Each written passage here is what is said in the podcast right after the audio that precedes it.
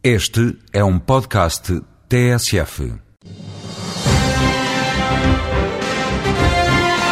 Os direitos dos consumidores têm sido uma das preocupações fundamentais da política europeia. Na edição de hoje do Voz Europa, o eurodeputado Joel Ace Ferreira dá conta das linhas de força dessa política.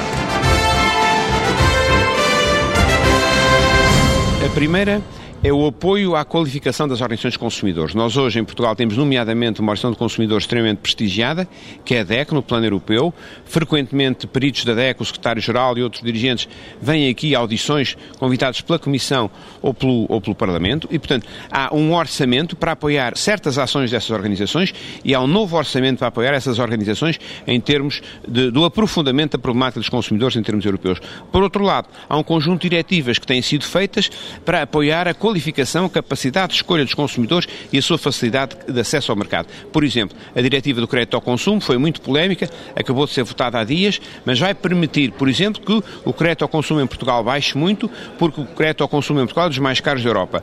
A diretiva sobre a pirotecnia, que abrange os equipamentos de segurança automóveis, airbags e cintos de segurança. Havia muitas reclamações. Bom, a integração do mercado nesses domínios e a, digamos, a normalização das regras de segurança em todas essas produções permite aos consumidores consumidores terem efetivamente eh, eh, maior eh, credibilidade desses produtos. O roaming, o roaming foi uma diretiva também muito discutida, houve uma pressão muito grande das empresas da área das telecomunicações, mas criaram-se novas regras para os custos do roaming, foi também algo muito discutido.